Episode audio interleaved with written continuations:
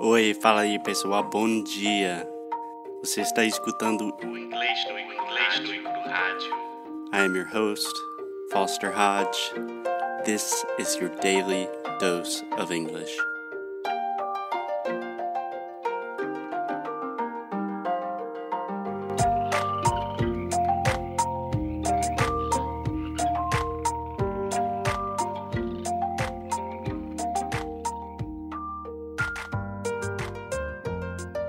Salut, bonjour. Bonjour, Foster. Comment ça va? Uh, today we are talking uh, in French uh, because yeah, I don't speak French, but I'm learning in July. But today, Alexia, we are going to talk about French, Yes. kind of. Only words. Yeah. So what we're really talking about are French words in English. So this is a really interesting thing. You know that a lot of English comes from French, right? To be exact, more or less 30% of the English language has its origins in French. Yes. Uh, but I mean the words, right? Not the way that you make a phrase. No, no, I'm just talking about vocabulary. Yeah, exactly. So, a pretty difficult thing for a lot of my students and just people in general is when we have French words that have, you know, French pronunciations in English, we don't use the French pronunciations. We make up these, we invent these crazy American pronunciations. So, today we're going to talk about those. Okay. Yeah. And I used to speak French. Um, I know a little bit, so I'm gonna try to help Foster here with the correct pronunciation. yeah. Yeah. No judging here. It's a safe space. Okay. So, what I wanted to start is with words that end in e. Um, Com acento agudo. yeah. For example, cafe, right? How would you say that word just normally? Café. Yeah. That's how most of my students say, like, so I was going to get coffee in a cafe. If you say cafe, Americans probably will not understand you. So, with all of these things with acento agudo at the end, we say a, a, a, just like eu dei alguma coisa para alguém. Yeah. So, for example, cafe, we say cafe. But I have a question. Okay. Cafe. Mhm. Wouldn't you say like a coffee shop? Yeah, you could. Or a cafe. Same thing. Okay. So repeat with me, Alexia. Cafe. Cafe. Touche. Do Touche. you know what that really means? hard. Uh huh. Touche is like, well done, my Uh-huh. friend. you got me. Risque. Risque. Risque is like, ooh, her dress is kind of risque, like a little You scandalous. know that there is um nail polish in Brazil that it, it's called risque. There's a what? Oh, a nail polish. Oh. Huh. okay. Do you know how we call your curriculum? Resume. Yeah, but with the American English pronunciation, Resume. we say resume. Yeah. Like, can I get a copy of your resume, please? Okay. What about what do you call the person before they get married? Fiancé. Yeah. So try to say that in English. Fiancé. Yeah. So I would say my fiance and My I fiance. are traveling or something. Yeah, fiance. Just like Beyonce. Just thought of that right now. I'm a genius. You are so smart. And also expose. Exposé. Yeah, like an exposition or something is exposed. General rule is when you want to say eh in when you see a French word in English and you want to say like cafe, just put that a sound at the end and it makes you sound a lot more natural. How do you say abajur? Lamp. Was that not the word you were looking for? Abajur é, é a, a, a- a lamp, só que a gente chama de abajur em português. Meu Yeah. abajur. Só que é francês. Yeah, sometimes I think E Abajur. English is so ugly. It's like abajur, lamp. so stupid. okay. So another place where we see a lot of French words is with food, obviously, because the French culinary tradition is very strong. So let's talk about some food words, okay? Okay. Okay. First word. What is the thing that Ah, I can't even describe this. In English, we say omelet. Omelette. Yeah. So how do you say that in Portuguese? Omelette. Omelete. How do you say it in French? I think that it's omelette. Yeah. So we say omelet. Omelette. Yeah. So nosy. Nosy, nasally, nasally. If someone is nosy, do you know what that means? é, tipo. Como é que se diz? É. Nah. É, mas peraí, que- eles nem sabem o que, que eu tô fazendo. É. Nariz em pé.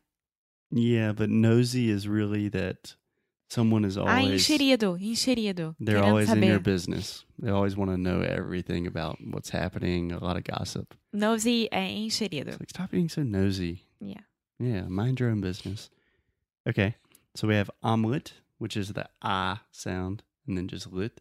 The next word, this is one that Alexia loves. It's horrible in English. How do you say this in Portuguese or French?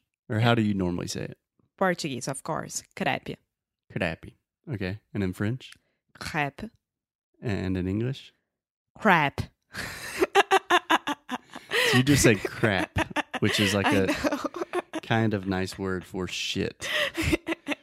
So we say crate. Crepe. Again, Isso é muito, muito difícil. Se alguém fosse falar, com certeza ia falar crepe. So again, when in doubt, when you see French words, you probably are going to add that a sound, crepe. Crepe. Yeah, Grape, crepe. exactly. Great job. Bon appetit. É, a gente em português fala bom apetite. Yeah, that one's not too too different. Bon And in appetit. É, French, é bon appetit. Perfect. Great. Uh, we also have the word hors d'oeuvres. So imagine the word order, like mandato, and then with the vs at the end, hors d'oeuvres. É, this means uh, little snacks before dinner, right? Yeah. Or normally at like a formal or fancy party, like That you eat everything for a with your wedding sing- or something, fingers. they say like, "Hey, we will not have dinner, but we will have hors d'oeuvres," which means there's a lot of like finger foods.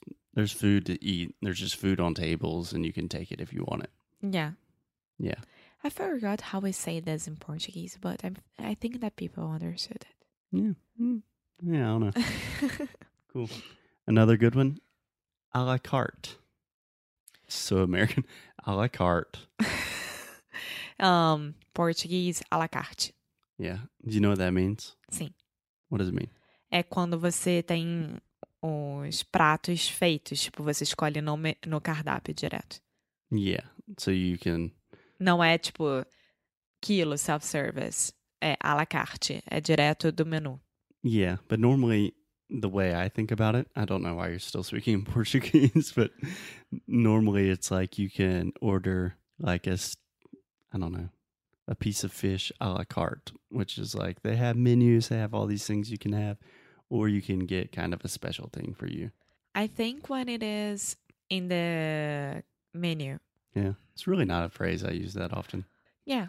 Speaking of menu, I hear a lot of my students have difficulties with this. So a lot of people want to say like menu or something like that. Menu. Yeah. Um, in English, we say men, you. So just like man, more than one, man, men, men, you. Like me and you, menu. Menu. No, m- Uhum. just say menu. perfect menu. Menu. Like, hey, can I get two menus, please? Menu. Perfect. Excellent. And the final thing I wanted to talk about French is we have a lot of words that begin with the letters E N and they always make the sound on. So continuing with food, we have the word entree. Perfect example because you have the on in the beginning and the a at the end. So entree, that's the main dish, the main plate, right? Entree. Entree. How do you say that in Portuguese? Entrada. É. Prato principal. Prato principal. And in É French? Entree. Okay. We also have encore. Encore. Do you know what encore is? I know, but I don't know how to say in Portuguese. We talked about this in I the know. episode on Episode 89, Como Falar sobre um Show in English. É. Encore is when a band or a music group plays one extra song. É o Tipo, mais bicho. uma. É o bicho. É. Exactly. We also have the word, all of my students suffer with this so much. Entrepreneur. On. all of these start with on. Entrepreneur. Entrepreneur. Yeah, so you can say entrepreneurship. Entrepreneurship. empreendedorismo. Empreendedorismo. Yeah, entrepreneurship. Entrepreneurship. Yeah, that's kind of a tongue twister. Yeah. And the last one I wanted to end on is really a crazy one. So we have this phrase in English we say double entendre. Double entendre. Do you know what that means? Oh, you just explained to me before we started. So. so this is kind of complicated, but a double entendre is a phrase that has two meanings, and one of the meanings is totally innocent, just a normal phrase, but it also has a second meaning that could mean something very like scandalous or sexual or I don't know. Duplo sentido. Yeah, exactly. Yeah, perfect. Yeah. Cool. Uh trying to think of something in French. Uh, how, how do you say you're welcome in French? Ah, merci.